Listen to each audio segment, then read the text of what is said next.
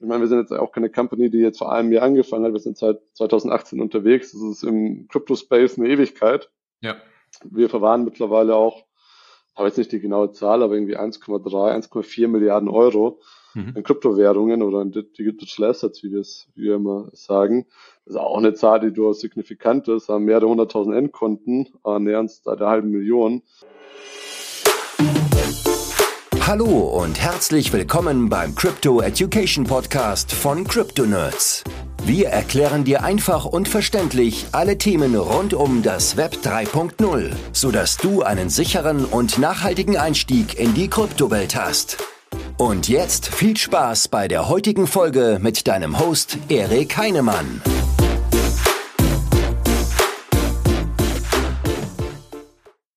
Hallo und willkommen, liebe Krypto-Nerds. Ich freue mich total, dass ihr heute wieder bei der aktuellsten Folge mit dabei seid. Auch diese Woche haben wir wieder einen wahnsinnig spannenden Gast. Und ich habe das Thema ganz, ganz bewusst ausgewählt, weil wir jetzt auch mal so ein bisschen in sozusagen den, das Backend von Projekten schauen. Ja, viele da draußen kennen äh, die großen Krypto-Projekte, sagen wir mal zum Beispiel Coinbase oder ähm, zum Beispiel äh, Binance, ja. Aber die große Frage ist ja immer, wer verwahrt denn jetzt letzten Endes dann das Geld, was ich anlege als, als Nutzer hier in Deutschland, in Europa für mich? Und da wissen viele gar nicht, dass da auch andere Dienstleister dahinter stecken. Und deswegen freue ich mich ganz besonders, dass heute der Martin Kreitmeier mit bei uns ist. Hallo, lieber Martin. Hallo Erik, vielen Dank für die Einladung. Sehr, sehr, sehr, sehr gerne. Martin, ich bin gespannt, was wir heute gemeinsam so durchnehmen werden. Ich glaube, da sind einige spannende Themen dabei, auch große Zahlen. Ja, ihr verwaltet mehrere hundert Millionen. Aber bevor wir darauf eingehen, würde ich sagen, stell dich doch mal für diejenigen, die dich noch nicht kennen, vor. Wer bist du und was machst du? Sehr gerne, genau. Ähm, ich bin Martin Kreitmeier, bin einer der Mitgründer und Geschäftsführer bei der Tengni GmbH. Wir sitzen in München, ähm, sind regulierte Kryptoverwahrer, also haben da eine BaFin-Lizenz für die Verwahrung von Kryptowährungen mhm. oder auch Kryptowertpapieren, ähm, für die Sicherung von Kryptowertpapieren in Deutschland und verantworte bei uns bei Tengini den Vertrieb und äh, das After-Sale, also alles, was mit Kundenkommunikation zu tun hat. Wir sind in erster Linie ein B2B-Unternehmen, das heißt, wir arbeiten mit äh, Banken, Institutionen, Brokern, Neo-Brokern zusammen, ähm, teilweise auch Konzernen, ähm, wobei häufig auch da wieder dann eben auch die Endkunden hinter stehen, so dass wir eben auch Endkunden bei uns im System haben oder eben auch unsere Kunden werden. Mhm. Ähm, aber primär sind wir eben im Vertrieb, im B2B unterwegs, da verdienen wir unser Geld, die bezahlen unsere Technologie und Dienstleistung, ja. ähm, um das dann eben ihren Kunden dann eben zur Verfügung zu stellen. Mhm. Aber am Ende des Tages verdient ihr auch nur dadurch Geld, dass Kunden bei sozusagen den Brokern dann ihr Geld dort lassen, anlegen und ihr es dann für die verwahrt, korrekt? Genau, kann man so sagen. Also sind mehrere ähm, Einkommensströme oder Umsatzströme, die, die wir da haben. Der größte ist tatsächlich äh, mit Brokern zusammen, Neo-Brokern. Mhm ähm, die den Kryptohandel anbieten. Die verdienen dann im Handel Geld und die können uns dann bezahlen, die Verwahrung zu übernehmen mhm. ähm, für deren Endkunden. Das ist tatsächlich der größte Zweig bei uns. Aber wir machen es dann auch in anderen Bereichen unterwegs, wie zum Beispiel Tokenisierung. Das heißt, Immobilien digital abbilden oder eine Schuldverschreibung digital abbilden. Da gibt es ja mittlerweile auch einen regulatorischen Rahmen dazu, das Kryptowertpapier, wo du wirklich ein Wertpapier auf der Blockchain imitieren kannst was äh, einem verbrieften Wertpapier nichts nachsteht, also einem klassischen Wertpapier. Es geht jetzt auch seit diesem Jahr für Aktien, mhm. ähm, dass du dann eben auch Aktien auf der Blockchain hast. Also das ist auch ganz spannende Themen, ähm, die der Gesetzgeber eben als mit äh, einem Rahmen definiert hat, wo wir dann eben als Akteur eben auch die Verwahrung übernehmen können. Das heißt, wir haben da so ein paar Themen, die wir bedienen, aber tatsächlich der Handel mit Brokern und die Verwahrung dann eben mit den Brokern, das ist tatsächlich unser, unser größter Zweig, ja. Mhm für all diejenigen, die jetzt zugehört haben und sagen, Mensch, Tokenisierung, äh, was ist denn das eigentlich? Ja, ähm, dann scrollt vielleicht noch mal ein paar Folgen zurück. Wir hatten eine ganz spannende Folge zum Thema Tokenisierung mit dem Christoph Jentsch. Ähm, da wird sehr, sehr viel dazu erklärt. Kleiner Servicehinweis an der Stelle, ja, äh, weil wir doch jetzt relativ fix reingestiegen sind. Ich würde sagen, wir zoomen aber noch mal raus. Wie bist du denn eigentlich, lieber Martin, zu Krypto gekommen? das ist schon ein paar Jahre her. Ähm, 2017 war mein Einstieg, also ich mhm. ins äh, bekannte Rabbit Hole abgetaucht bin. Ähm, mein Mitgründer, also wir sind drei Gründer mhm. ähm, und einer meine, also alle drei haben zusammen gearbeitet in derselben Firma. Wir waren so das mittlere Management, mhm. ähm, haben da auch viel eben mit aufgebaut, waren dort die ersten Mitarbeiter damals 2011 und äh, 10 ähm, in dieser Firma. Und der eine kam eben eines Tages, also ich bin immer so ein Frühaufsteher, der um acht anfängt zu arbeiten, anderes eher so um zehn, dann erstmal im Käffchen, ne, Rundgang machen und jedem mal Hallo sagen.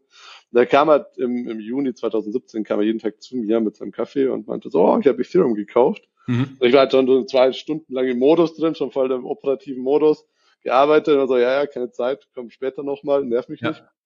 Und er kam halt jeden Tag und meinte irgendwann, ja, mach mal den Chart auf, CoinMarketCap. Hier, da habe ich gekauft, jetzt stehen wir hier und äh, am nächsten Tag standen wir dann da und dann ging es jeden Tag ein bisschen weiter hoch und irgendwann äh, habe ich mal kurz äh, drüber nachgedacht, was, was hast du da gemacht? Ethereum, was ist das? Und äh, das war der Anfang. Also wir sind aus der spekulativen Ecke gekommen, sind immer mehr in die Technik abgestiegen und haben gesehen, dass es noch wahnsinnig am Anfang steht, dieses ganze Thema. Mhm. Und so ein bisschen 2000er Jahre Vibes hat, also wo das Internet aufkam, ja. ähm, wo ich als Kind so ein bisschen natürlich miterlebt habe und gesagt, okay, das ist wahnsinnig spannend, lass uns da mal mehr mit der Technik auseinandersetzen. Und so kam es dann, dass wir eben irgendwann gesagt haben, okay, ähm, das ist ein wahnsinnig cooles Thema, lass uns kündigen, lass uns selbstständig machen, lass uns was gründen, mhm. lass uns helfen, irgendwie diesen ganzen Space mit voranzutreiben im Rahmen unserer Möglichkeiten. Haben dann eben unseren dritten Mitgründer, der auch dort gearbeitet hat, dann recht schnell auch begeistert mhm. und sind dann äh, in das Thema abgetaucht, ja. Okay, also das heißt, ihr kamt aus äh, wahrscheinlich wie viele, ja. Man hat sich erstmal selbst ausgetestet, hat probiert, was ist das, wie funktioniert das, ähm, seid dann aber tatsächlich auch in eine technische äh, Richtung gekommen. Ich hatte gesehen in deinem ähm, Lebenslauf, du bist äh, vorher Head of Advertising gewesen bei einer Company. ähm, da würde man jetzt äh, per se also nicht so unbedingt äh, viel technisches Know-how voraussetzen oder äh, klär mich, klär mich gerne auf und äh, beweise mir, äh, dass, dass es nicht so ist. ja, gerne. Äh, klar, also muss ich ja noch dazu denken, als wir gestartet sind, 2018 dann effektiv, gab es ja keine Regulierung im Markt. Ja. Jeder konnte machen, was er wollte. Worauf es am Ende ankam, war Technologie. Mhm. Und wir sind drei Gründer. Einer ist Vollblutinformatiker, ist auch unser CTO heute, mhm. Alexei Utin. Ähm, Christoph und ich sind Wirtschaftsinformatiker. Christoph war eher Schwerpunkt Informatik, ich war mhm. eher Schwerpunkt Wirtschaft. Mhm. Und ähm, im Grunde sind wir aber mehr, also wir können auch sagen, es sind drei Informatiker, die das Ganze gegründet haben. Ja. Ähm, wobei ich halt in den Jahren in der Arbeitswelt dann eher in die Wirtschaft abgedriftet bin oder eher ins Marketing. Mhm. Aber unabhängig davon verstehen wir Code, wir können alle coden. Ähm, wir können uns mit einem Bitcoin White Paper auseinandersetzen auf einer technischen Ebene mhm. und sind dann eben auch sehr schnell auf die Technik gekommen. Ich meine, wir haben es dann erst privat auch viel genutzt, dieses ganze Thema äh, Blockchain, Metamask natürlich. Crypto-Kitties, die dann 2017 aufkamen, wo dann mhm. deine ersten NFTs irgendwie minten konntest. Ich glaube, es waren noch gar keine NFTs damals. Aber eben deine, deine Kätzchen da als, als Token hattest. Und die Usability war halt grauenvoll. Das war alles grauenvoll, was wir da irgendwie gesehen haben. Und wollten sehr stark auf die Usability gehen. Und je mehr du dich dann mit der Usability auseinandergesetzt hast, bist du immer schneller und immer mehr Richtung Private Key irgendwie gekommen. Mhm. Und so hat sich dann auch äh, unser Weg äh, relativ schnell herauskristallisiert, wo wir dann eben auch mit Hängen aktiv werden wollen. Mhm, okay. Das heißt, ähm, wie seid ihr dann tatsächlich auf, auf das Thema Krypto und Verwahrung gekommen? Weil ich sag mal, da gibt's ja auch ganz viele, viele andere Bereiche, aber warum genau dann am Ende die Verwahrung? Hm. Eben, das war eben das Ergebnis unserer Analyse, so aus der eigenen Erfahrung heraus, aber auch in unserem Umfeld, wenn wir mit Leuten gesprochen haben. Mhm es kam immer wieder am Ende des Tages, die Leute waren mit der Komplexität der Technologie überfordert und die mhm. Komplexität kam immer wieder durch den Private Key. Mhm. Du musstest dein Private Key selbst verwahren, du musstest ihn sichern. Ähm, du hast quasi wirklich, ich meine, Blockchain ist am Ende des Tages nichts anderes als eine Datenbank. Kein Mensch heute arbeitet am Internet in der Datenbank direkt. Also wenn ich auf Amazon gehe, auf Facebook, auf Instagram, was auch immer, dann muss ich nicht auf der Datenbank-Ebene agieren, ich agiere auf dem Interface-Ebene und der ganze Service kümmert sich dann um die Datenbank. Und das ist eben bei der Blockchain anders, immer noch leider. Hat das halt, das erfordert technisches Know-how. Und am Ende sind wir immer wieder in diesem Private Key gelandet mhm. und haben uns überlegt, was ist denn, wenn der Private Key nicht mehr sichtbar wäre, wenn wir den verwahren und der Kunde müsste nur noch uns irgendwie Bescheid geben, was er machen möchte. Und man könnte schöne Interfaces drauf bauen, wo die Blockchain komplett weg abstrahiert wird. Blockchain ist unsichtbar im Daily Business. Und das war so die erste Mission, die wir hatten, damals eben noch ohne Regulatorik hier in Deutschland und in der EU. Mhm. Haben wir unseren ersten Prototypen gebaut, war eine API-Lösung. Also wir sind auch ein reines Backend. System, wir haben eine API, eine Schnittstelle, die woanders wieder integriert werden kann mhm. und dann eben diese ganzen Blockchain-Dienste eben bereitstellt, Wallet erstellen, Transaktionen signieren, äh, Nachricht signieren, Balance auslesen und so weiter, alles über Schnittstellen. Und so sind wir dann eben dieses Thema hineingerutscht. Ähm, ganz am Anfang war die Idee, das B2C zu machen, also für Endkunden, so Metamask-mäßig, eigenes Metamask zu machen, äh, sind aber relativ schnell davon abgekommen und gesagt, okay, da zahlt uns keiner dafür, kein Mensch zahlt für Metamask ja. und der Umsatz ist da relativ schwierig und im Nachhinein glaube ich auch die richtige Entscheidung, dass wir dann B2B gegangen sind und indirekt dann wieder bei B2C gelandet sind, also beim Endkunden.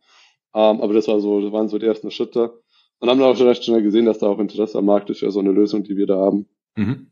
Okay, und ähm, jetzt greife ich mal eine Frage vor. Das heißt, ihr habt dann gesehen, Mensch, das Thema Verwahrung, viele Kunden auch aus der breiten Masse, die vielleicht noch nicht ganz so viel mit Krypto zu tun haben und nicht so technologisch affin sind, die, die überfordert das, ja, ähm, selber die, die, die Sicherung ihres Geldes, also ist ja letzten Endes, als ob du dein, dein, dein Geld äh, zu Hause unterm Kopfkissen hättest, musst du dann auch für die Sicherheit deines Hauses sorgen, äh, kann den einen oder anderen überfordern, ja, der eine oder andere mag es, ähm, gerade wenn wir mit Krypto-Native-Leuten äh, sprechen, die würden dann sagen, na ja, aber not your keys, not your coins, ja, also die würden das dann entgegnen. Ähm, von dort aus seid ihr dann weitergegangen, habt ein Produkt entwickelt und mit diesem Produkt können sozusagen Dritte ja die Kundenassets verwahren. Und wo, wie seid ihr dann zum ersten Kunden gekommen? Also wie habt ihr gesagt, Mensch, ja, das ist irgendwie ein Thema und ach, guck mal, da ist ein Kunde. So, also so wird es ja, ja, nicht gewesen sein. Das ist ja wahrscheinlich ein harter Weg. Gerade auch, ihr seid unreguliert, das Thema war neu, also stelle ich mir ziemlich hart vor. Wie war es in Realität? Es war, glaube ich, noch viel härter. Also genau wie du schon sagtest, es war unreguliert. Keiner hat verstanden, was wir da machen. Was ist unser ja. Dienst überhaupt? Warum, was sind die Vorteile? Also und dann immer, ja, Usability ist doch super dann. Ja. Für Sicherheit übernehmen wir auch noch, ja, wie Usability und so. Keiner hat's verstanden, was wir da gemacht haben. Und ich ja. war für Vertrieb oder bin immer noch für Vertrieb zuständig bei uns, ähm, weil ich eben eher äh, der Wirtschaftler bin. Mhm. Ich glaube, ich habe auf LinkedIn und E-Mails und, und Telefonanrufe, Cold-Akquise gemacht, über 2000 Kontakte aufgebaut, ganz mhm. EU-weit, also europaweit. Und auf diese 2000 Anfragen habe ich 100 Antworten bekommen und davon zehn, die gesagt haben, ja, ist wirklich interessant, lass mal telefonieren. Mhm. Und einer, der wirklich gesagt hat, wow, cool, das, das macht jetzt Sinn irgendwie, das brauche ich gerade. Ähm, also war wirklich total anstrengend, da wirklich beachtet zu werden und irgendwie ja. selbst mal die Zielgruppe kennenzulernen. Und einer war eben dabei von diesen 2000, die ich da kontaktiert habe, der gesagt ja, das machen wir. Und der hat mhm. selbst ähm, auch nur ein Proof of Concept gemacht. Das war eigentlich ganz spannend dann für uns, live zu gehen und zu wissen, ähm, er ist selbst auch nur in einem Testcase unterwegs. Mhm, mhm, und haben dann so einen Workshop gemacht und alles und ähm, uns dann erste, erste Rechnung stellen können. Das war, ich weiß es nicht mehr, im Februar, März 2018, mhm. ähm, meine ich. Und haben da einfach mal getestet mit dem ersten externen, der uns das bezahlt hat und haben gesehen, es läuft alles sehr gut, Wallets werden erstellt auf Ethereum und so weiter und mhm. Transaktionen werden ausgeführt und haben unsere eigenen Nodes auch dahinter gehabt, für Ethereum damals noch. Und als das dann fertig war, dieser Proof Concept, zwei, drei Monate, dann sind wir richtig rausgegangen. Mhm. Und das war aber immer noch wahnsinnig. Ich meine, das war dann Sommer 2018. Das war jetzt nicht der Crypto-Hype, ne? Das ja, war ja. dann äh, wieder schöner Bärenmarkt und keiner hat sich für das Thema interessiert und mhm. War dann sehr, sehr zäh. Tatsächlich 18 und 19 waren wahnsinnig zäh. 20 war auch noch schwierig. Dann kam man die Regulierung 2020. Da wurde die Kryptoverwahrung eingeführt hier in Deutschland, mhm. wo wir uns dann auch für die Lizenz beworben haben. Auf einmal haben die Leute verstanden, was wir machen. Kryptoverwahrung, ah, ist lizenziertes Geschäft, ah, mhm. toll, aha, aha. Also unser Produkt hat auf einmal so, so Konturen bekommen, man konnte uns fassen, man hat verstanden, mhm. was wir machen. Das hat natürlich vieles in der Erklärung vereinfacht und auch die Zielgruppe auf einmal geschärft, ähm, dann mhm. Banken, Institutionen, Konzerne, Fintechs, äh, Broker anzugehen und so richtig ab ging es dann eigentlich erst 2021 mit dem äh, Bullenmarkt, die Kurse sind explodiert und das hat sich dann bei uns auch eins zu eins niedergeschlagen bei den Anfragen und äh, auch den Umsätzen. Ja. Ich würde so sagen, seit 21 äh, macht das Thema tatsächlich dann auch Spaß. Ja. Habt ihr dann direkt in Vollzeit gegründet? Also seid ihr direkt all in gegangen und habt euch probiert, damit selbst dann auch zu finanzieren? Weil stelle ich mir gerade dann in so einem Marktumfeld äh, ziemlich, ziemlich schwierig vor. Ja, war es auch. Und wir sind Vollzeit rangegangen. Also, genau, wir haben im Juli 2017 relativ schnell eben beschlossen, wir wollen das machen. Das war mhm. irgendwie so, ich hatte Blockchain irgendwie zwei Wochen so richtig dann gekannt. Ja. Also meine allererste Berührung hatte ich 2011, da habe ich nur studiert, hier in mhm. München an, an meinem Master gemacht. Da habe ich die Studienarbeit gemacht über, über Bitcoin 2011. Im Nachhinein muss ich sagen, der Professor war sehr, sehr äh, fortgeschritten seiner, für seine Zeit. Ja. Ähm, aber hatte 2011 irgendwie andere Prioritäten, habe ich dann nicht so auseinandergesetzt mit dem ganzen Thema Bitcoin leider. Ouch. Und dann eben tatsächlich. ähm, 2017 dann wieder und haben da am Anfang neben der Arbeit ge ge gearbeitet, ne, mhm. Vollzeit gearbeitet, noch in dem alten Beruf, von 8 bis 18 Uhr und dann 18 Uhr bis 22 Uhr dann die Konferenzräume genutzt. Ich glaube, der Arbeitgeber wusste das damals gar nicht so richtig.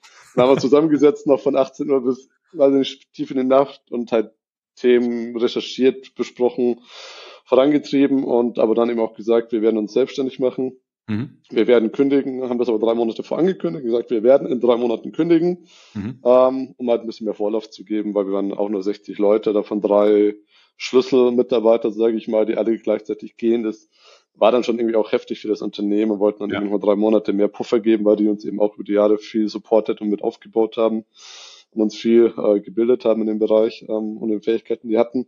Dann haben wir es dann eben neben der Arbeit gemacht und dann eben im März 2018 waren wir raus und dann direkt Vollzeit das ganze Thema bearbeitet. Und mhm. das ist natürlich spannender, ne? Äh, wenn man auf einmal kein Gehalt nur bekommt und so. Ja. Ähm, wie bezahle ich Miete? Wie mache ich überhaupt irgendwas? Ähm, das war dann ähm, Volldruck dahinter. Das glaube ich. Das ist manchmal aber auch ganz gut, weil dann äh, bewegt man sich auch schneller, ja, und ähm, wird auch kreativer äh, in, in den Möglichkeiten, wie man so ein Businessmodell aufbaut und wie man sich, wie man sich bootstrappt, wenn man keine externen äh, Kapitalgeber hat. Von daher äh, super Respekt äh, und, und sehr, sehr spannend. Jetzt sagtest du eben gerade 2021 hat das ganze Fahrt aufgenommen. Natürlich die Marktsituation war da, war da eine etwas andere als vielleicht 2018. Äh, ihr habt aber auch 2021, wenn ich es richtig weiß, die eine der ersten Krypto-Verwahrlizenzen bekommen. Und unter anderem waren da auch so große Schiffe wie Coinbase mit dabei. Ich glaube, Coinbase war einer der ersten, die die Lizenz in Deutschland bekommen haben 2021 und ihr wart irgendwie Nummer drei, was ja total als, sagen wir mal, Startup, was vorher noch keiner so richtig kannte oder keiner richtig greifen konnte, ist natürlich super. Also das heißt, ihr habt dort in der Antragstellung anscheinend einen super Job gemacht. Äh, wie viel Seiten Papier musste man da so erstellen? Einfach nur, damit die Hörer mal so ein Beispiel bekommen oder eine Idee davon bekommen, wie viel, wie viel Arbeit so ein Antrag bei der BaFin sein kann. Ja, ähm, also wir haben es auch massiv unterschätzt. Ne? Also wir sind ja da drei Jahre live gewesen mit unserer Technologie. Dann kam die Regulierung. Wir so, ah, oh, das ist spannend, das passt, das machen mhm. wir. Mhm. Kann ja nicht so schwer sein, ein bisschen Regulierung. und ähm, haben auch beschlossen, dass wir das alles selbst machen, ohne Anwälte. Also wir ja. hatten einen Anwalt, der hat so ein kleines Paper gemacht, das waren zehn Seiten. Ähm, aber das haben wir alles selbst gemacht. Das glaubt uns auch irgendwie keiner irgendwie so recht, dass wir es alles selbst gemacht haben. Mhm. Aber am Ende waren das ähm, 800, 900 Seiten Papier, die wir da erstellt haben. Und das ist ja nicht mhm. nur totes Papier, das muss ja lebendiges Papier sein. Mhm. Das heißt, da beschreibst du ja auch viele Prozesse. Also wie wird eine Wallet erstellt, was sind äh, deine KYC-Anforderungen an die Endkunden oder B2B-Kunden, also wie ähm, beugst du äh, Geldwäsche und Terrorismusfinanzierung vor was machst du, wenn dein System abstürzt? Was sind deine Notfallprozesse? Mhm. Wer ist dein Team? Welche Mitarbeiter hast du? Wie prüfst du deine Mitarbeiter? Wie stellst du sicher, dass sie qualifiziert sind? Also mhm. Stichwort Arbeits, äh, Arbeitszeugnis und ähm, ähm, ähm, ähm gibt es ja noch das andere Zeugnis, was man vom Staat sich ausstellen lassen kann. Fällt mir gerade der Name nicht ein. Also mhm. du holst einfach viel mehr Informationen an, bevor du jemanden anstellst, als in einem ja. normalen Unternehmen. Jetzt musst du halt alles runter definieren, deine Risiken, was ist was passiert, wenn du gehackt wirst, ähm, wenn Mitarbeiter mit den Geldern weglaufen, keine Ahnung. Ja. Tausend Prozesse, die du definieren musst und die müssen dann auch gelebt werden. Ne? Und du musst ja auch protokollieren, wenn du die dann ausführst. Ja. Und das ist natürlich dann, wenn du so vier, fünf Leute bist. Wir waren, glaube ich, drei Vollzeitmitarbeiter und zwei Werkstudenten. Das ist ähm, die Compliance, die man eigentlich bräuchte in unserem Umfeld, erfordert schon 10 bis 15 Vollzeitmitarbeiter. Mhm. Damit du auch die ganzen Rollen verteilen kannst. Ne? Du brauchst ja Rollen. Und ein, mit, eine Person darf ja nicht alle Rollen innehaben, sondern du brauchst ja auch irgendwie ähm, eine Aufteilung, die, die sich ja. ja gegenseitig kontrollieren. Also hast du die interne Revision, du hast deinen Datenschutzbeauftragten, einen Risikomanager, deinen Auslagerungsmanager, deinen ähm, äh, jemanden, der die ganze Berichte macht, den Geldwäschebeauftragten, du hast ähm, einen Risikoanalysten, noch drei, vier andere Rollen. Die, jede Rolle sollte eine Person sein und dann mhm. bist du halt mhm. drei Leute plus zwei Werkstudenten. Dann fängst du halt an, da irgendwie so ein bisschen äh, ja, das Stecker zu ziehen, welche Rollen bekommt welche Person und ist es ja. erlaubt und geht das durch. Und das war schon wirklich brutal, 2021 diesen Antrag zu stellen. Ja. War eben auch noch dann, äh, 2020, weil wir einfach keine Ahnung von dem Thema hatten. Es sind drei Techniker, sage ich mal, und sind dann auf einmal in die Rekordtorik reingekommen. Mhm. Und das war schon, aber ich glaube, wir haben gute Arbeit gemacht und haben ja auch die dritte Lizenz dann bekommen. Mhm. Und die BaFin hat, glaube ich, auch sehr wertgeschätzt, dass wir den selbst gemacht haben, diesen ganzen Antrag und die ganze Themen dahinter und nicht die Anwälte hingeschickt haben. Das haben viele ja. andere gemacht. Und die BaFin hat, glaube ich, diesen persönlichen Dialog schon irgendwo auch zu schätzen gewusst mit uns und äh, hat sich dann am Ende eben auch sehr ausgezahlt für uns. Ja, sehr cool. Also sehr, sehr spannend, auch zu sehen, dass ihr das ähm, äh, weitestgehend äh, selbst gemacht habt. Hätte ich jetzt auch nicht gedacht. Ähm, ist natürlich dann aber äh, viel, viel Lebenszeit, die man da investiert hat. Kann ich mir sehr gut vorstellen und bestimmt auch die eine, ein oder andere schlaflose Nacht. Definitiv, ja. Äh, sehr gut. Und wie viele Mitarbeiter seid ihr jetzt ungefähr? Jetzt sind wir aktuell 40. Okay. Ähm, nicht alle hier in München, wir haben einige in Deutschland noch verteilt, also auch mhm. einige, die remote für uns arbeiten und so einmal im Monat dann eben für zwei, drei Tage reinkommen hier ins Office. Mhm. Und bis Jahresende werden wir wahrscheinlich so Richtung 50, je nachdem wie der Markt sich entwickelt, vielleicht auch Richtung 60 gehen, denke ich mal.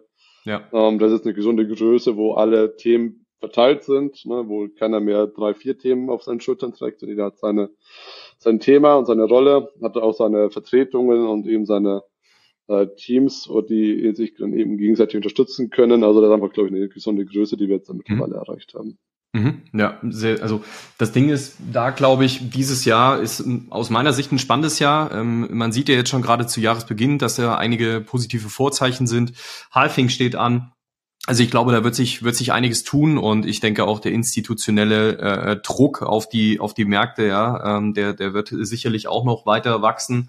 Insofern bleibt es sehr sehr spannend, ja. Am Ende des Tages do your own research. Ja, wir wollen hier keine keine Anlageempfehlung mit rausgeben, aber ich ich bin ich bin sehr zuversichtlich für dieses Jahr, muss ich ganz ehrlich sagen. Und schauen wir mal, wo die Reise wo die Reise dahin geht. Vielleicht andere Frage, genau in dem Jahr, wo ihr die Lizenz bekommen habt, natürlich haben sich da äh, die Türen ja bei vielen Kunden wahrscheinlich nochmal viel, viel weiter aufgemacht, weil ihr dann sagen konntet, hey, schaut mal, wir haben die BaFin-Lizenz und gerade in dem Jahr habt ihr euren Umsatz verfünffacht. Also auch das muss ja ein ziemlich intensives, also es war intensiv in der Antragstellung, da viel Arbeit reingesteckt, aber dann den Umsatz zu verfünffachen ähm, und Top-Kunden zu gewinnen, auch das stelle ich mir nicht ganz einfach vor. Wie war 2021 dann so weiter, weitergeführt für euch? Ja, also 21 war ein tolles Jahr. Der ganze Markt ist explodiert. Wir hatten eine Lizenz in der Tasche, waren wenige andere am Markt mit Lizenz. Ja. Ähm, Projekte kamen aus allen Ecken auf uns zu, weil eben alle am Bitcoin oder Krypto-Hype irgendwie mitpartizipieren wollten. Und wir hatten Schwierigkeiten, überhaupt die Verträge schnell genug rauszuschicken ähm, und die äh, ganzen Kunden onzuboarden. Hat sich natürlich im Umsatz dann auch sehr positiv ausgewirkt, wobei man natürlich schon fairerweise sagen muss, wir hatten eine relativ niedrige Ausgangsbasis. Ne? Dann ja. kannst du ja schneller mal 500 Prozent wachsen, als wenn du dann mal äh, im Millionenbereich Umsätze machst, ähm, wie wir es jetzt heute machen. Aber genau, es war auf jeden Fall ein Wahnsinnsjahr, das super viel Spaß gemacht hat, weil so viele positive Nachrichten und so viel ja. positives äh, ja, Environment auf uns eingeprasselt ist, dass einfach die ganzen Stress irgendwie da gar nicht so richtig wahrgenommen haben. Mhm. Und ähm, genau, es war 21 und dann 22, 22 war natürlich umso anstrengender. Der ganze Markt ist eingebrochen. Ähm, wir haben natürlich geschaut, dass wir ein gesundes Geschäftsmodell aufbauen die ganze mhm. Zeit. Insofern haben wir auch niemanden entlassen müssen, ähm, sondern eben konnten auch alle halten. Sind auch im Umsatz weiter gewachsen in den Jahren. Wir wachsen mhm. jedes Jahr im Umsatz. Ähm, vielleicht nicht ganz so verrückt wie manche andere am Markt, die dann im Bärenmarkt wieder nach unten sausen. Mhm. Sondern uns ist eher so, so eine stabile Treppe, die nach oben geht im Umsatz und im Mitarbeiterwachstum. Was ich glaube ich auch Sinn macht in der Kryptoverwahrung. Das ist ein wahnsinnig ähm, ähm, ernstes Geschäft, was wir da machen. Das ist ein Vertrauensgeschäft. Und ich glaube, da zahlt sich dann auch aus, ähm, lieber stetig, langsam und stetig zu wachsen, als ähm, die großen Finanzierungsrunden zu machen. Also wir haben auch Finanzierungsrunden gemacht, mhm. aber nicht so verrückte, sondern eben ein Geschäft, ein gesundes Geschäftsmodell da eben aufzubauen. Und ähm, genau, ich glaube, dieses Jahr hat sich das äh, Blatt auch schon wieder gewendet am Markt und merkte diese die Aura in dem ganzen Segment dreht sich ins Positive, ja. ähm, was natürlich jetzt auch für die aber natürlich mehr Spaß macht dann auch für uns. definitiv. Du hast es eben gerade angesprochen, ähm, sieben Millionen Euro habt ihr eingesammelt, zumindest das, was man öffentlich äh, so rauslesen kann. Äh, war eine Seed-Runde und ähm, da waren unter anderem Investoren wie der Hightech Gründerfonds dabei. Äh, warum habt ihr für euch dann entschlossen, äh, so eine so eine ähm, ja, Runde zu drehen und und diese vielleicht auch strategischen Partner mit mit reinzuholen? Mhm. Genau, also, also wir hatten tatsächlich zwei Optionen. Entweder wir werden jetzt profitabel auf einem relativ kleinen Basis in Form mhm. von ein kleines Team und Umsatz okay, aber eben profitabel zu arbeiten. Oder wir machen eine Finanzierungsrunde und wollen nochmal Themen aufbauen, größer machen, mehr Reichweite, mehr Kunden, neue Dienstleistungen und so weiter etablieren. Mhm. Und haben uns aber dann ganz klar für das zweite entschieden, weil wir davon überzeugt sind, dass wir mit einer kleinen Größe auf Dauer nicht überlebensfähig gewesen wären, mhm. ähm, weil das Thema Regulierung einfach nicht aufhört. Es kommt jedes Jahr eine neue Regulierung dazu. Nächstes Jahr kommt die Mika, dieses Jahr ähm, weiß nicht, was diese alles sein, aber die Dora steht an, ähm, PSD3 steht an, wir haben die Kryptowerte-Transferverordnung und so weiter. Also das sind einfach Themen und die Kunden wollen auch immer neue Features haben natürlich und ja. neue Service-Dienstleistungen, die sie vom Verwahrer erwarten und das wäre einfach nicht möglich gewesen dann mit so einem zehn-Leute-Team. Mhm. Also wir haben die Finanzierungsrunde gemacht und eben das, ins Team investiert, ähm, um eben dann eben auch mithalten zu können und ähm, genau, das war, glaube ich, auf dem Nachhinein ein absolut der richtige Schritt. Mhm, ja. Ich glaube auch, jetzt einfach so von dem, was, was man jetzt so sieht, ja, ähm, eine deutsche Bank ist zum Beispiel, glaube ich, auch gerade dabei, einen Lizenzantrag äh, durchzubringen man muss sich natürlich auch wettbewerbsfähig aufstellen, ja. Und äh, wenn man dann sieht, dass solche großen Player wie die Deutsche Bank da eventuell auch im gleichen Teich dann fischen, ja, dementsprechend ähm, ist es, glaube ich, nicht nicht ganz so einfach als neuer Player, junger Player, aber regulierter Player, dann sich da auch durchzusetzen. Also wie siehst du da so eine Konkurrenzsituation mit der mit der Deutschen Bank? Ähm, was sind deren Pläne? Weiß man da was? Ähm, wie wie wie schätzt du das für euch ein und für euer Geschäft? Mhm. Also erstmal grundsätzlich sind wir natürlich im selben Segment unterwegs wie eine Deutsche Bank oder auch andere Banken, und zwar mhm. im regulierten Bereich. Tengeni ist ein hochreguliertes Institut ähm, mit einer zentralisierten Lösung, also das Gegenteil von DeFi.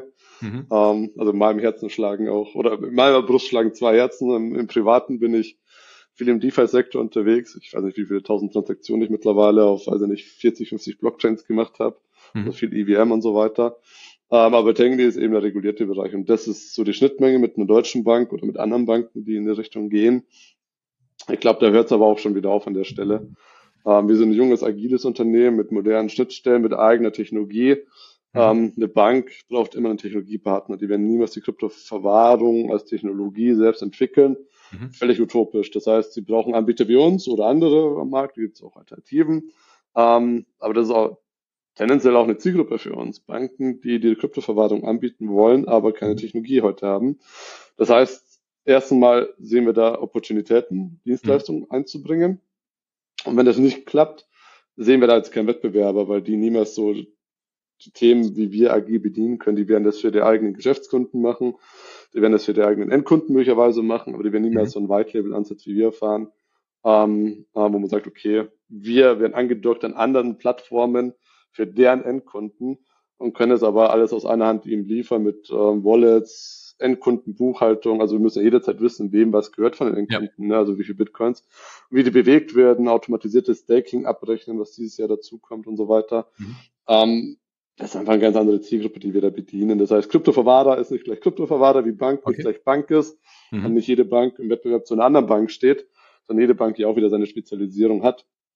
Und genauso ist es auch in unserem Themenfeld. Und ich glaube, vom Wettbewerb wird es für uns eher spannend, wenn die Mika kommt, also eine europäische Harmonisierung mhm. äh, der Kryptoverwahrung, die ab 1. Januar dann nächstes Jahr live ist, was uns ermöglicht, im EU-Ausland aktiv zu werden mit unserer, unserer deutschen Lizenz. Was natürlich aber ergo auch jedem im Ausland ermöglicht, mit seiner nationalen Lizenz hier in Deutschland aktiv zu werden. Mhm. Werden wir sicherlich den einen oder anderen Wettbewerber sehen, der den deutschen Markt betreten möchte. Und ich glaube, da wird er da für uns nochmal ähm, frischer Wind quasi wehen. Mhm. Ja, sehr, sehr spannend. Das Ding ist, Oder vielleicht da auch noch ein kurzer Servicehinweis an der Stelle, wer sich jetzt fragt, was ist Mika? Ja, auch dazu gibt es schon einen Podcast von uns. Äh, kam letztens raus mit dem Ali Reza Siadat. Ja, also man könnte, man könnte meinen, man hat hier äh, strategisch auf dem Podcast nur hingearbeitet, aber tatsächlich eher zufällig und äh, glaube ich ganz hilfreich für den einen oder anderen. Also auch da, Mika, wenn ihr da nochmal wissen wollt, was ist das und was bringt's euch als äh, Krypto-Investoren, äh, wie schützt euch vielleicht auch, da einfach nochmal in den Podcast mit Ali Reza Siadat. Genau. Ähm, da habt ihr schon alle Themen abgedeckt, sehe ich. Ja, ja, wir sind, wir sind in zwei Wochen sind wir fertig, genau, dann können wir einen Podcast wieder zumachen. ähm, aber lass vielleicht nochmal dazu sprechen, ähm, wer sind eure Kunden? Und ähm, da muss man ja schon sagen, das sind absolute Top-Adressen, ja, wenn man da schaut, BMW ist Kunde, Boss, also Hugo Boss ehemals, ich glaube, jetzt heißen sie nur noch Boss, ist das richtig? Ja, irgendwie mhm. gab es ja, glaube ich, ein Rebranding. Ähm, und unter anderem auch eToro. Und bei eToro wurde ja zu Anfang des Jahres äh, announced, dass ihr der Kryptoverwahrer für eToro seid. Und bei uns in der Community gab es dazu diverseste Fragen, ja, ähm, weil genau da nämlich das beginnt, dass man immer erst nur das sieht, was vorne im Frontend passiert. Also ich bin ja Kunde bei eToro, ja. Und dann denkt man, eToro verwahrt das am Ende auch für mich, das Geld. Also ist es auch mein Ansprechpartner Nummer eins. Jetzt durch das Announcement ähm, ist der ein oder andere, glaube ich, so ein bisschen überfragt gewesen. Ja, äh, okay, da gibt's jetzt einen neuen Kryptoverwahrer. Wer ist denn das? Was machen die? Du hattest eben auch gesagt, ihr habt eher B2B-Bezug, ja. Äh. Also ihr seid eher mit der eToro dann im Kontakt und auch mit einer BMW in Kontakt, als dass ihr dann mit den Endkunden, für die ihr das Geld verwahrt, in Kontakt seid. Und deswegen finde ich gerade spannend, vielleicht einfach mal darüber zu sprechen, wie läuft denn da eigentlich so ein Wechsel von so einem Kryptoverwahrer ab? Und was bedeutet das für mich als Kryptoinvestoren? Mhm. Genau, äh, du hast das eigentlich schon gut zusammengefasst. Erstmal sind wir eine B2B-Company, das heißt, wir arbeiten mit Konzernen zusammen, ein paar hast du genannt, viele dürfen wir nicht nennen, die da das Thema noch nicht ganz offen äh, be behandeln. Mhm. Arbeiten viel mit Banken zusammen, arbeiten aber auch viel mit Brokern zusammen, wie Toro. Das ist einer davon, wir haben noch fünf oder sechs andere. Und in der Regel, der Endkunde beschäftigt sich mit dem Thema jetzt nicht in der Tiefe. Also, ich glaube, das ist auch ganz normal und ist auch gesund. Ähm, ich meine, das ist ja bei Aktien und ETFs nicht anders. Ne? Also, mhm. Ich habe keine Ahnung, wer meine ETFs ver verwahrt. Mein Broker ist es nicht, das weiß ich, weil der keine Lizenzen ja. dazu hat. Ja. Ähm, aber irgendjemand im Hintergrund übernimmt das Geschäft, der darauf spezialisiert ist. Und das macht, glaube ich, auch Sinn, jemand zu haben, der spezialisiert ist auf etwas, also selbst zu machen, gerade wenn es ums Thema Verwahrung geht. Und eToro ist eben einer, der jetzt zu uns gewechselt ist in der Verwahrung. Und wir haben es davor selbst gemacht, soweit ich weiß. Mhm. Und äh, hat sich eben entschieden, da jemanden in Deutschland zu nehmen, der in dem Bereich Marktführer ist, ähm, im White Label Ansatz. Mhm. Und ähm, das haben wir auch in der Vergangenheit schon gemacht. Wir hatten noch andere Migrationen zu uns, eine Just Trade, die bieten auch den Kryptohandel an, die waren davor bei einem Wettbewerb von uns. Mhm. Die sind im vierten Quartal zu uns migriert, das ist äh, deutlich äh, geräuschloser vonstatten gegangen. Mhm. Ähm, selbes Thema, selber äh, Use Case oder selbe Herausforderung und Aufgabe, ähm, hat aber jetzt nicht so Wellen geschlagen, sage ich mal was uns jetzt schon ein bisschen überrascht hat auf unserer Seite, denn wir so, so richtig Endkundenkontakt und Bezug hatten wir bisher eigentlich nicht auf der Tangany-Seite. Mhm. Bei uns ist eigentlich immer alles Webseite, Marketing, immer B2B-seitig ausgerichtet gewesen. Mhm. Das ist natürlich erreichbar für den Endkunden und wir haben auch immer wieder E-Mails oder Anrufe erhalten. Ähm, wir haben ja vor Ort Etoro schon Endkunden im System gehabt, mehr als mhm. 100.000 Personen aus Deutschland. Jetzt nähern wir uns halt an einer neuen Marke. Ähm, also wir haben da, glaube ich, signifikant auch Endkunden aus Deutschland, die bei uns im System als Kunden geonboardet sind. Mhm. Aber eToro war der erste Fall, wo die Endkunden ähm, wirklich aktiv, hey, was passiert da? Wer ist Tengene? Warum? Mhm. Was bedeutet das? Und kann ich eToro noch weiter nutzen? Ja, nein. Weil gab es auch einige Missverständnisse. Weil am Ende des Tages, für den Endkunden ändert sich nichts. Ne? Der lockt sich weiterhin auf eToro ein, er sieht seine Kryptowährung, er sieht seine anderen Positionen bei eToro, Aktien und was auch immer da angeboten wird. Mhm. Ähm, er kann bei eToro die, die Buttons klicken, um Aktionen zu steuern, sei es irgendwie was zu bewegen, zu kaufen, verkaufen, wobei das, glaube ich, momentan eingeschränkt ist, also hat nichts mit uns zu tun. Ähm, das heißt, für den Endkunden ändert sich eigentlich nichts. Aber dennoch ähm, gab es da eben eine gewisse Welle. Ähm, wir als Tangene, wir haben keine Sichtbarkeit im Endkundenbereich, weil wir da auch mhm. uns nie positioniert haben, weil mhm. für uns da kein, keine Notwendigkeit bisher bestand. Und wir haben Etora als Kunden, der bezahlt uns die ganze Dienstleistung. Dem Kunden entstehen da erstmal keine Kosten. Mhm. Ähm, also nicht erstmal, sondern entstehen ihm keine Kosten. Und ähm, genau, dann kam eben die ganzen Rückfragen und haben uns sehr viele E-Mails erreicht, auch Anrufe, ähm, die wir alle beantwortet haben und immer noch beantworten. Ähm, E-Mails beantworten wir innerhalb von ein bis zwei Tagen in der Regel. Ich glaube, da sind wir mhm. ganz gut unterwegs. Unabhängig davon ähm, gibt es auch einige, die einfach frustriert waren ja. oder gefühlt einfach nur Frust abladen mussten oder wollten. Ähm, auch mit denen sind wir in den Dialog gegangen und verstehen, was da passiert. Ähm, ähm, es wird auch keiner gezwungen, zu uns zu kommen. Ähm, also jeder muss uns AGBs zustimmen, um dann eben effektiv auch Kunde zu werden. Mhm. Es wird zwar alles migriert, aber man muss jetzt kein Kunde zu uns, von uns werden. Man kann auch ähm, ne, da ähm, andere Wege gehen. Also da einfach, ähm, das ist auch alles abgestimmt mit der Aufsicht, mit der BaFin und so weiter. Mhm. Also da haben wir viel Zeit investiert, um das sauber zu strukturieren, für den Endkunden so einfach wie möglich zu machen. einfach heißt in dem Fall, er musste nur ein Button klicken im Interface von eToro und der Rest wurde dann automatisiert abgewickelt. Und das ist etwas, was immer wieder passiert, also eine Migration von A nach B, von einem Anbieter zum anderen. Eigentlich nichts Ungewöhnliches, aber unabhängig davon versuchen wir eben jetzt schon auch ein Stück weit mehr Sichtbarkeit zu zeigen. Was machen wir? Wer sind wir? Ich meine, wir sind jetzt auch keine Company, die jetzt vor einem Jahr angefangen hat. Wir sind seit 2018 unterwegs. Das ist im Crypto-Space eine Ewigkeit. Ja. Wir verwahren mittlerweile auch habe jetzt nicht die genaue Zahl, aber irgendwie 1,3, 1,4 Milliarden Euro mhm. in Kryptowährungen oder in Digital Assets, wie wir es, wie wir immer sagen. Das ist auch eine Zahl, die durchaus signifikant ist, haben mehrere hunderttausend Endkunden, äh, nähern uns da der halben Million in Deutschland, haben 60 B2B-Kunden, sind auch bei vielen anderen Brokern drin, der Finanzen Net Zero beispielsweise oder Just Trade, die ich genannt habe. Zwei, drei mhm. gehen jetzt dann auch demnächst live. Ähm, gab eine Anfrage uns erreicht, der wollte eine Auszahlung haben per E-Mail meinte, ja, ich kenne euch ja nicht und ich vertraue euch nicht und deswegen will ich jetzt äh, die, die Assets hier weghaben und ich will sie, dass sie zu dem Broker da transferiert werden. Wir haben uns ja. verkniffen zu erwähnen, dass wir beim anderen Broker, wo es hingeht, auch der Verwahrer sind und wir es einfach nur intern umbuchen. Das haben wir also so, wo du denkst, okay, ja, machen wir, aber ja. Ja. Da hat sich einer dann nur so ein bisschen mit dem Thema beschäftigt und ist ja auch fair enough, wenn er sagt, er vertraut uns nicht. Aber wir sind halt in der deutschen Landschaft sehr tief ähm, integriert, mhm. bei, bei sehr, sehr vielen Projekten. Das heißt, die Wahrscheinlichkeit ist sehr hoch, dass man nicht nur der Sender bei uns ist, sondern der Empfänger auch wiederum bei uns liegt. Ja. Und ähm, da sind wir natürlich jetzt irgendwie auch ein bisschen bestrebt, ähm, da ein bisschen mehr Klarheit eben zu schaffen und eben auch äh, den Dialog dann eben auch mit der Community zu suchen.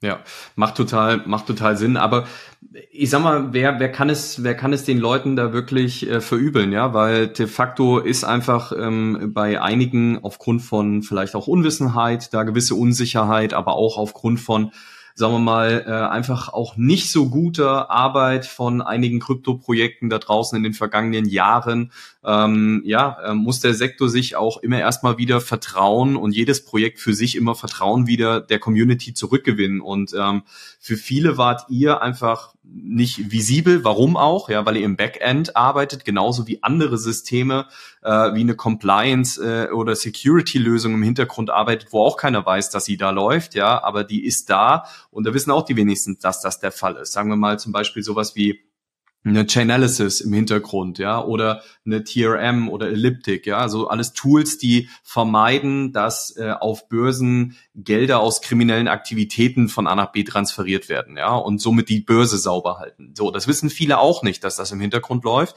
Und genauso gut seid ihr da im Hintergrund mit einer mit einer Tangany oder auch andere Kryptoverwahrer. Und ich glaube, insofern ist das so ein Prozess, äh, wo die Leute einfach verunsichert waren, ja.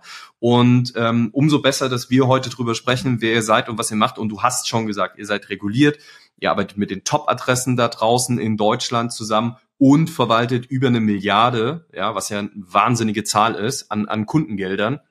Und dementsprechend, glaube ich, sind das mal so drei Punkte, wo man sagen kann, okay, ähm, da gab es schon andere Projekte, denen hat man mehr vertraut mit weniger Proof. Ja, so, also ich glaube, das kann man, ich glaube, das kann man an der an der Stelle an der Stelle auch sagen. Und von von daher ähm, ist es einfach gut, darüber zu sprechen und zu sagen, äh, was was ihr macht, wer ihr seid. Und von daher auch ganz ganz großes Dankeschön äh, an euch, dass ihr oder an dich, dass du heute heute hier bist und auch ganz offen darüber sprichst. Ja, also das ist auch nicht unbedingt so so üblich. Von daher vielen, vielen Dank. Ja, sehr gerne. Ich kann es auch total nachvollziehen. Ähm, also mein Sales Pitch ist immer, wir sind äh, äh, reguliert, wir sind lizenziert, äh, wir sind auditiert, wir sind versichert und äh, zertifiziert, also mein Sales Pitch. Aber ich meine, klar, im Kryptobereich da ist so viel passiert in den letzten Jahren. FTX, Luna, habe ich auch persönlich alle miterlebt, hat mich auch persönlich getroffen. Ja. Zum Glück immer nur mit kleineren Beträgen. Aber das sind viele Blackboxes, wo man einfach nicht weiß, was passiert, wie funktioniert das, was passiert da mit meinem Geld und ist das sicher. Ja. Und das ist eben genau der Ansatz, den wir mit Tengeni ähm, genau andersrum machen wollen. Wir machen nur die Verwahrung, wir machen keinen Handel, wir sind kein FTX, mhm. wo du was verwahrst, oder vielleicht wird es auch gehandelt oder vielleicht wird es auch investiert in irgendwelchen Projekten. Ja. Nein, wir machen eine Sache, verwahren. Und wir wissen jederzeit, was die Bestände der Endkunden sein müssen on-chain. Mhm. Und wir wissen, wem was gehört. Also, und diese Bücher kann man eins zu eins matchen, jeden Tag. In Echtzeit ist alles da oder ist nicht alles da. Und diese klare Segregierung vom Handel dann auch, das ist etwas, woran wir eben tief dran glauben, warum wir den Handel ja. nicht anbieten. Da gibt es auch Anbieter, die beides anbieten. Für gibt es sicherlich auch Use Cases, macht vielleicht auch Sinn für den einen oder anderen, aber ist nicht, woran wir glauben. Wir glauben an die Segregierung. Und das wird dann auch äh, regelmäßig äh, auditiert, ob da alles da ist, ob das sauber zugeordnet ist und so weiter. Mhm. Ähm, um eben dieses Vertrauen, glaube ich, auch in der Community eben ähm, zu, zu, zu etablieren wieder oder wieder herzustellen, was die Industrie immer wieder mal eben durch äh, ja, sehr negative Ereignisse da eben eingebüßt hat. Ja. Und ähm, das ist ein wichtiges Thema und die Leute sollen sich auch damit auseinandersetzen, wo liegen denn ihre Bitcoins? Ich meine, bei mir persönlich, mein, meine Kryptoassets liegen zur Hälfte bei Anbietern wie uns oder auch bei mhm. Tengeni viel, aber die andere Hälfte habe ich auf Hardware-Wallets und damit agiere ich jeden, nicht jeden Tag, aber sehr oft. Ja. Äh, bin, bin leidenschaftlicher Airdrop-Farmer, also auch da viel Aktivitäten in dem ganzen Segment. Ja. Ähm, aber es ist halt eine Mischung aus beiden. Man sollte halt immer wissen, wo liegen die Assets. Ist halt anders wie bei Aktien. Ne? Eine Aktie kann nicht verloren gehen so einfach oder kann nicht insolvent gehen. Wobei hier vielleicht auch der Hinweis, äh, seit diesem Jahr ist äh, Kundenvermögen auch insolvenzgeschützt. Also wenn ein Kryptoverwahrer pleite geht, mhm. ähm, ist äh, das Kundenvermögen kein Teil der Insolvenzmasse, sondern ist eben separiert, Sondervermögen. Ja. Ähm, auch dann ist für den Kunden erstmal keine Gefahr, dass da irgendwie Gelder weg sind, weil eben alles auditiert ist hier in Deutschland. Ähm, was ich glaube ich auch ein riesen Benefit ist von, von ja. Kryptoverwahrern hier aus Deutschland. Ähm, aber genau, insofern deine Punkte alle nachvollziehbar und ähm, genau, ähm, von unserer Seite auch jetzt eben äh, hier das Interesse, ein bisschen mehr den Dialog eben zu suchen. Nicht nur über Tangen als solches, sondern über Kryptoverwahrung, Regulierung in Deutschland. Wie sind denn Prozesse aufgesetzt? Wie sind denn Setups aufgesetzt im Hintergrund? Was passiert denn da? Wer macht denn was eigentlich? Wer sind denn diese Anbieter und so weiter? Und ähm, ist genau, wie, wie funktioniert das Ganze? Ähm, ich glaube, es sind spannende Setups und spannende Entwicklungen, die wir in dem ganze Segment auch in den letzten Jahren gesehen haben. Vieles ist ja auch erst entstanden, ne? so mhm. die Toto-Setups oder auch so, so Finanzen Net Zero-Setups. Ähm, wer macht den Handel, wer macht die Verwahrung, wie synchronisiert sich das, was kann der Endkunde machen, was bekommt er mit, was bekommt er nicht mit. Ähm, das sind, glaube ich, alles spannende Themen. Ja, das Ding ist auch aus meiner Sicht, das nochmal ganz klar zu sagen, ähm, FTX hat sich einfach damit selber ein eigenes Grab geschaufelt, dass sie mit Kundengeldern von links nach rechts getradet haben und halt das nicht so sauber voneinander ähm, abgegrenzt war, wie du eben gerade schon sagtest. Und ich glaube auch, dass es wichtig ist, gerade für den Trust, für die Sicherheit der, der Anleger, dass es getrennt voneinander stattfindet und dass es auch nachweisbar getrennt voneinander stattfindet. So und äh, von daher ist das auch nochmal einer der Punkte, die da auf jeden Fall für Anbieter wie euch sprechen und äh, die da dem ganzen Space helfen, ein Stück weit mehr Security reinzubringen. Thema Security wie geht ihr denn mit den Themen um? Wie stellt ihr sozusagen das Thema Sicherheitsmaßnahmen, also welche Sicherheitsmaßnahmen werden bei so einem Kryptoverwahrer vorgenommen? Wie, wie kann man sich das vorstellen? Also sieht es bei euch da in München wie in Fort Knox aus oder ähm, was, was kann ich mir darunter als, sagen wir mal, unwissender Außenstehender vorstellen? Ja, also unser Büro ist, glaube ich, relativ langweilig. Da, da steht auch nichts so wirklich. Ähm, alle sensiblen Daten sind woanders gelagert. Ja. Aber es ist ja natürlich Sicherheit ähm, ist ein eigenes Thema. Risk Management ist auch eine Compliance-Rolle, ähm, die, die es dafür gibt natürlich. Und Risiko hat natürlich mehrere Facetten. Technisches Risiko, äh, prozessuales Risiko, ne, dass irgendwie Prozesse scheitern, ähm, mhm. Compliance-Risiken, ähm, Reputationsrisiken natürlich auch. Ne, da mhm. kann es sein, dass nur die Marketing, die beschädigt ist, aber sonst nichts passiert. Mhm. Ähm, also sind verschiedene Risiken, die man da eben bedienen muss. Und Kunden geht es natürlich erstmal um seine, um sein Vermögen, um seine Einlagen, die er bei uns hat. Und das ist natürlich viel technische Sicherheit und regulatorische, äh, prozessuale Sicherheit. Und bei der technischen Sicherheit gehört natürlich eine gute Technologie dazu, dass du weißt, wer hat sie entwickelt, wer sind die Mitarbeiter, wer mhm. kann was entwickeln, wie sind die Freigabezyklen, ne? also Softwareentwickler 1 entwickelt was, kann das einfach live nehmen, nein, kann er nicht, das wird erstmal von Entwickler 2 geprüft und mhm. reviewed und von 3 dann vielleicht freigegeben. Also dass man hier Freigabenlogiken hat, dass man auch weiß, wer arbeitet eigentlich am System. Ne? Das ist eben wieder Thema Führungszeugnis und Co. Mhm. Ähm, wer sind die Personen fest eingestellt? Keine Auslagerung nach Asien von Personen, die man kennt. Ähm, dann hast du die Freigabelogiken, dann ist etwas live. Was passiert, wenn etwas nicht funktioniert? Fallback-Lösungen, Notfallprozesse. Ähm, auch bei Transaktionen natürlich dann. Ne? Also das sind ja so die Hauptthemen sind natürlich Private Key geht verloren, ne, Worst Case, oder Transaktion geht an den falschen Adressaten. Mhm. Worst Case 2 gibt es noch viele, viele, viele andere, aber ich glaube, das sind so die beiden offensichtlichen. Ja. Und dann musst du für beide Themen natürlich deine Risiken analysieren, die Wahrscheinlichkeit, den potenziellen Impact und deine Gegenmaßnahmen. Also wie verhindere ich, dass das passiert? Mhm. Dann hast du die ganze Litanei an Maßnahmen, die definiert wurden um das zu verhindern. Ähm, so, und die werden auch je, jedes Jahr dann geprüft. Ne? Passt das noch alles? Gibt es neue Risiken, neue Angriffsvektoren, die wir vielleicht noch nicht beachtet haben oder die letztes Jahr vielleicht noch nicht existent waren? Mhm. Und wie kann ich die wieder ähm, entsprechend eben auch ähm, ähm, begegnen? So, und dann hast du erstmal so dein normales Risikomanagement und dann hast du immer noch, was, was ist aber, wenn doch was passiert, ne? Mhm. So, das ist so die zweite Ebene. Und da gibt es dann zwei Themen einmal Eigenkapital, die eine Tengeni auch hinterlegen muss, risikoadjustiert. Ne, wenn wir sagen, wir verwahren 1,3 Milliarden und wir sagen, der wahrscheinlichste Fall ist, dass x Euro Schaden entstehen könnte mit einer Wahrscheinlichkeit von y Prozent. Dann kommt dann eine Eurozahl raus und die haben wir dann als Eigenkapitalhinterlegung äh, Anforderung. Also das muss bei uns liquide okay. flüssig da sein. So, und jetzt will die Technik aber nicht auch selbst im Risiko stehen. Dann gibt es wieder eine Versicherung, die dahinter steht. Mhm. Ähm, das heißt, wir haben eine Versicherung auf Kryptowährungen bei uns abgeschlossen. Sind wir auch der einzige Kryptoverwahrer in Deutschland, der das hat, weil kein mhm. anderer. Das heißt, wenn was passiert, kommt der Endkunde zu uns und wir gehen zur Versicherung und reichen das dann entsprechend durch. Mhm. Ähm, aber es siehst schon, das sind verschiedene Layer an, an Sicherheitsebenen, die man alle bearbeiten muss. Die müssen gar nicht technisch sein. Versicherung ist Non-Tech. Ja. Das ist eher so ein anderes Thema, so ein Business-Thema. Dann hast du die technische Themen, dann hast du natürlich äh, operative Themen, Mitarbeiter, Zugriffsrechte, Backup-Systeme, Notfallprozesse und so weiter. Ähm, und das muss halt eben alles Hand in Hand gehen. Das ist eben so eine Matrix, die da existiert, wo all diese Themen bearbeitet werden, dokumentiert werden, reviewed werden, mhm. weiterentwickelt werden, ähm, um eben die Assets so sicher wie möglich eben bei uns zu, zu lagern. Mhm. Also ihr seht, da hat sich mehr als nur eine Person bis jetzt Gedanken gemacht. da haben sich viele Gedanken gemacht. Äh, nicht nur Tangany, auch die Aufsicht, ja. unser Wirtschaftsprüfer, die Kunden selber, also die B2B-Kunden selber haben natürlich mhm. auch gewisse Erwartungswerte. Ähm, also da fallen sehr, sehr viele ähm, ähm, Interessenslagen ein und alle haben dieselbe Interesse, den Konsumenten schützen, den Verbraucher zu schützen und das eben im Grunde unsere Dienstleistung, die wir erbringen, die mhm. Assets der Verbraucher sicher zu lagern. Mhm. Okay, cool. Wo seht ihr denn oder was sind so eure Ziele und, und Visionen so für die nächsten Jahre? Wo, wo geht da die Reise für Tangany aus deiner Sicht hin und äh, welche Abhängigkeiten habt ihr da auch vom Kryptomarkt?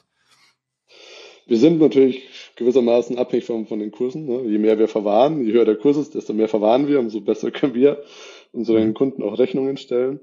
Ähm, unser, unser Weg ist, glaube ich, der gleiche, den wir in den letzten fünf Jahren auch schon hatten. Wir sind Kryptoverwahrer, darauf sind wir fokussiert, wollen keine Nebenkriegsschauplätze aufmachen, wie Handel oder so, sondern wir wollen das eine Thema weiter ausbauen und wollen eben da Services liefern, die den Kunden irgendwo eben auch Mehrwert äh, liefern oder generieren, wie zum Beispiel Staking ist dieses Jahr unser Thema, mhm. was wir entwickeln. Ähm, ist auch regulatorisch, technisch ein dickes Brett, was man erstmal bohren muss, ähm, mhm. aber was wir eben jetzt gerade angehen.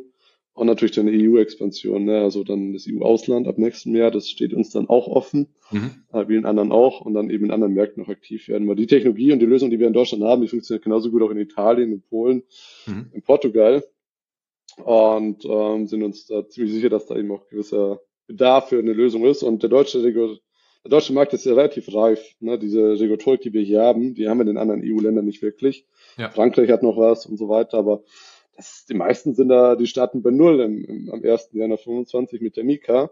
Mhm. Wir haben schon vier Jahre Vorsprung, wir haben ein reifes Produkt, wir sind live, wir haben ähm, Track Record, wir können da eben gleich aktiv werden. Und ich glaube, das wird ziemlich gut ankommen im Ausland, äh, wenn wir da eben auch dann aktiv werden. Wo siehst du die ähm, neben Deutschland jetzt gerade in Europa die die die spannend was sind so die spannendsten Märkte aus aus deiner Sicht? Puh, die spannendsten Märkte in der Schweiz passiert natürlich sehr viel, aber die sind jetzt kein Teil der EU und auch kein, kein Teil des äh, Wirtschaftsraums.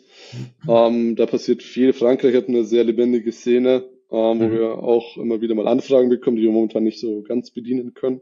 Mhm. Ähm, Italien, also Norditalien, passiert auch einiges. Ansonsten sehen wir jetzt gar nichts, also überall passiert was, aber glaube ich mhm. nicht in dem Ausmaß, wie wir es in Deutschland und in Frankreich sehen. Also da ist schon also da hast du wirklich eine tolle Gemengenlage aus. Du hast die Anbieter, du hast die Politik, die will, mhm. die weiß, wir haben das Internet verschlafen, mhm. gesamten, auf dem gesamten Kontinent komplett verschlafen. Wir haben kein einziges Softwareunternehmen von Weltrang, ne, also mal SAP ja. ausgenommen, die in den 80ern gegründet wurden. Ja. So, das haben wir komplett verschlafen, das Internet. Jetzt kommt was Neues, so ein bisschen die Uhr zurück auf Null. Mhm. Keiner hat einen Vorsprung, jeder startet gleichberechtigt, also auch die USA und die anderen Märkte wir, wir können was machen. Die Politik hat das erkannt und die will auch was machen. Die will regulatorische Rahmen schaffen, die will viele Fördertöpfe auch in dem Bereich. Ja. So, super. Dann hast du Regulatoren, Regulatorik, die da auch im Rahmen ihrer Möglichkeiten innovationsfreundlich agieren. Dann hast du die Unternehmen, die wollen, dann hast du Anbieter wie uns, die entstehen und dann hast du die mhm. Endkunden, die auch fordern. Und das ist tatsächlich ein sehr, sehr schönes ähm, Ökosystem, was da entsteht, was dann natürlich auch notwendig ist, damit Themen entstehen können. Und das hast halt in Frankreich viel, in Deutschland viel. Wird sich in den anderen Märkten, glaube ich, entwickeln, aber die sind mhm. halt durch die fehlende Regulatorik noch nicht so weit gewesen. Ja. Und ähm, da sehen wir halt eine sehr, sehr große Chance für Tengeni. Ja, also ich glaube schon, dass Deutschland da ziemlich weit weit vorne war äh, regulatorisch, gerade wenn man auch schaut, was die Amerikaner da teilweise mit ihren Anbietern vor Ort für ein für ein Hickhack getrieben haben, ja, wo du eigentlich gar nicht mehr wusstest, darf ich jetzt mein Geschäft noch über mehrere hundert Millionen oder Milliarden betreiben oder nicht, ja, und äh, es hätte jeden Tag vorbei sein können. Ähm, deswegen war das natürlich so eine regulatorische, weil man fragt sich ja immer, was hat Krypto und Regulatorik überhaupt miteinander zu tun? Und genau die Frage haben wir im vorigen Podcast dann auch mal miteinander geklärt. Aber natürlich gibt es auch Anbietern ähm, in dem Markt eine gewisse Planungssicherheit, ja, und eine, eine Sicherheit, sich zu bewegen und zu agieren. Und genau das äh, dafür ist Regulatorik dann wieder gut, denn man hat Klarheit, Planbarkeit und kann sich danach orientieren. Und äh, dementsprechend glaube ich schon, dass es da Vorteile hat und Deutschland da echt auch schon einen guten Job gemacht hat. Es wurde ja auch mal so ein bisschen geblamed die letzten Jahre, ja, dass Deutschland auch das Thema so ein Stück weit verschläft. Aber ich glaube schon, dass wir da ähm, auch verbandsseitig ja viele viel Arbeit reingesteckt haben. Du bist ja unter anderem auch noch äh, im Vorstand des Bundesblocks. Ähm, ihr seid da äh, sehr politisch auch aktiv in Berlin und ich glaube, das ist was, was auf jeden Fall auch hilft, ja, die Politik dabei beraten zu unterstützen, ähm, weil man auch Insights aus der Praxis benötigt. So und von daher finde ich das ähm, super super spannend. Die Mika harmonisiert die Regulatorik jetzt äh, europaweit und äh, bietet für, für alle die gleiche Ausgangssituation. Und somit öffnet sich dann natürlich für euch jetzt auch eine Möglichkeit, in andere Märkte reinzugehen, was wachstumsseitig natürlich dann auch nochmal ganz andere Möglichkeiten eröffnet. Ne? Also von daher glaube ich, sehr, sehr, sehr, sehr spannende Zeit. Und ähm, ja, coole, coole Möglichkeiten, die da auf dem Tisch liegen. Absolut, auch gut zusammengefasst. Also ich glaube, Deutschland war da schon sehr früh, sehr, sehr innovationsfreundlich, auch die Aktie auf der Blockchain. In welchem ja. Land kannst du eine Aktie auf eine Blockchain packen und sagen, das ist jetzt mein Token und das repräsentiert eine Aktie mit allen Rechten, die damit einhergehen. Finde ich schon sehr innovativ und das kam jetzt dieses Jahr. Ähm, also hängt dann immer ein bisschen an, welche Regierung wir gerade haben, wie innovationsfreundlich da das Finanzministerium ist. Mhm. Aber die letzten Jahre haben wir da gute Erfahrungen gemacht und glaube ich in Deutschland, zumindest in der EU, sind wir da ganz weit vorne mit dabei. Und global müssen wir uns jetzt auch nicht verstecken. Wir haben jetzt kein Coinbase hier, wir haben jetzt kein, ja. keine Ahnung, kein Binance hier. Von der Größe, das ist halt irgendwie nicht so unsere Art. Aber wir sind ja, der, derjenige, derjenige, der Bitpanda gegründet hat, war ja zumindest Deutscher. Wenn wir das zumindest für also, uns hier, ja. äh, wenn wir das zumindest für uns hier äh, rausziehen wollen, ja. ja, und ich glaube auch eh, der Anspruch ist ja, dass wir in, in Europa ein gutes Ökosystem haben. Korrekt. Die einzelnen Märkte sind zu klein und ähm, da gehört natürlich dann Bitpanda Österreich dazu. Das ist eine wunderbare Referenz für unseren lokalen Markt hier in, in Europa. Ja. Ähm, aber genau, so, ich meine, wie du schon gesagt hast, es gibt halt so zwei Universen. Das eine ist der regulierte Bereich, da ist mhm. Tengeni unterwegs, da ist alles durchreguliert und die Banken wollen da rein und ähm, je mehr Regulatorik, umso wohler fühlen sich die Akteure auch, weil es Sicherheit gibt, was Planbarkeit gibt, weil es eben mhm. Vergleichbarkeit gibt. Ähm, das ist auch, wo Tengeni eben 100% mehr oder weniger unterwegs ist. Und dann gibt es halt den unregulierten Bereich. Und die wird es auch immer geben, das sind auch so zwei Universen. Und jeder kann für sich selbst entscheiden, wo er aktiv sein will. Will ich damit nichts zu tun haben und ich will einfach nur in Krypto investieren, dann gehe ich vielleicht in den regulierten Bereich, mhm. suche mir einen Anbieter, der mir einen Bitcoin günstig verkauft, gehe wohin, wo ein Verwahrer hinten ist, dem ich vertraue. Super, erledigt, muss ich mir keine Gedanken drüber machen. Oder gehe ich in ja. den unregulierten Bereich rein, DeFi und das ganze Space und muss selbst verwahren und meine Private Keys selbst verwalten mir selbst Backup-Prozesse überlegen und so weiter, aber ich kann machen, was ich will, auch am Wochenende und kann auch meine Assets einfach im USB-Stick mit in Urlaub nehmen. Kann ich auch machen und beides hat seine Daseinsberechtigung. Ja. Beides finde ich auch spannend. Ne? Unter der Woche bin ich zentralisiert, Tangany, am Wochenende bin ich dezentral und DeFi unterwegs. Und das sind einfach zwei wahnsinnig spannende Welten. Das hatten wir auch noch nie in der Vermögensklasse, die so zwei Ebenen bietet. Ne? Immobilien hast du halt immer reguliert oder Aktien hast du immer reguliert. Du ja. kannst deine Aktie jetzt nicht einfach von der einen Seite auf die andere drüber schieben.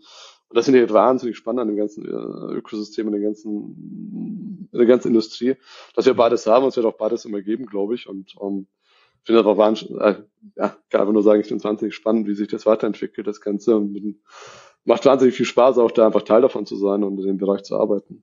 Definitiv. Soll jetzt aber nicht den Eindruck äh, äh, an unsere Hörer und Hörerinnen vermitteln, dass wenn Tangany am Wochenende äh, äh, im Wochenende ist, dass ihr dann dementsprechend eure, eure Kryptowörter nicht handeln dürft.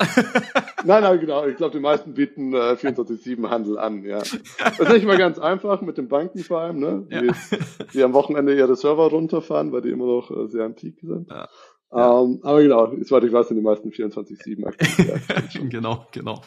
Bestens. Ja, dann ähm, äh, würde ich sagen, an der Stelle vielen, vielen Dank für, für deine Zeit. Ähm, abschließend bleibt mir aber noch zu sagen, hast du noch einen Tipp für unsere Hörer, die im Crypto-Space aktiv sind, die vielleicht auch planen, hey, ich will jetzt mein Projekt umsetzen oder hast du eine spannende Krypto-Anekdote aus deiner, aus deiner Vergangenheit, bist jetzt auch schon ein paar Jahre dabei?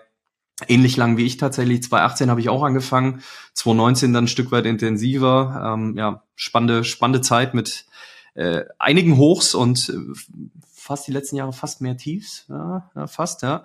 Also aber war noch lange Durchstrecken teilweise, also muss man schon sagen. Aber anyway, ähm, zurück zu meiner Frage. Äh, irgendeinen Tipp, irgendeine Anekdote, wo du sagst, hey, das würdest du gerne noch, würdest du sinnvoll, wertvoll finden für die Hörer, Hörerinnen? Ja, Anekdote habe ich leider jetzt keine im Gepäck. Ähm, mhm. Muss ich mal drüber nachdenken. Aber jemand, der sagt, er will irgendwie beruflich was machen, der Bundesblock natürlich immer eine gute Anlaufstelle. Ähm, das ist der mhm. Verband deutscher Blockchain-Unternehmen. Man kann aber auch als Privatperson dort aktiv werden, mhm. sich vernetzen, ähm, Ideen vorstellen, ähm, schauen, ob das irgendwie Sinn macht, auf Anklang findet.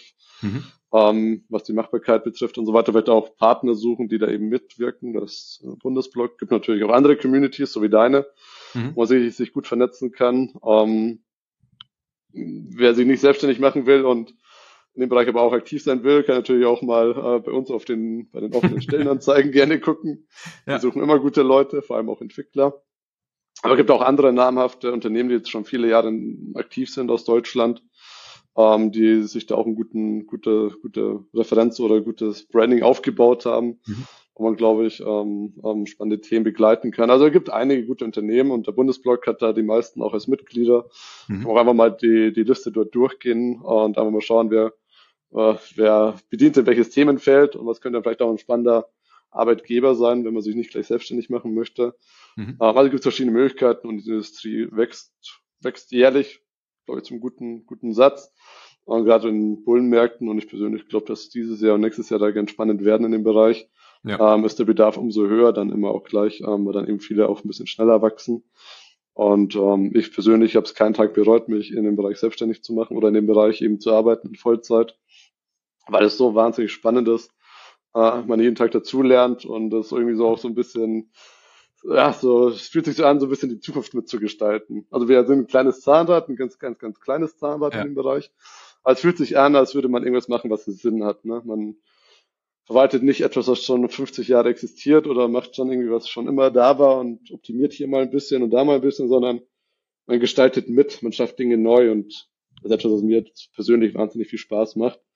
Ähm, dieses Gefühl zu haben, man gestaltet etwas mit, so wie es sich wahrscheinlich angefühlt hat in den 2000er Jahren im Internet, ja. ähm, wenn man da eben Dinge neu gemacht hat oder zum ersten Mal gemacht hat und das Gefühl kann man jetzt, glaube ich, wieder erleben.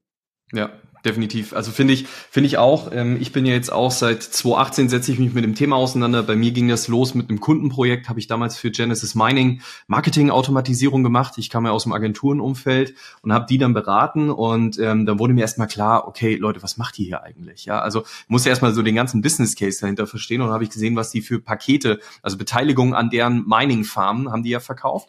Und äh, das ging ja wie geschnitten Brot, ja, so eine ganze Zeit lang. Da waren da Pakete 50, 60, 70.000 Euro groß, die da verkauft wurden.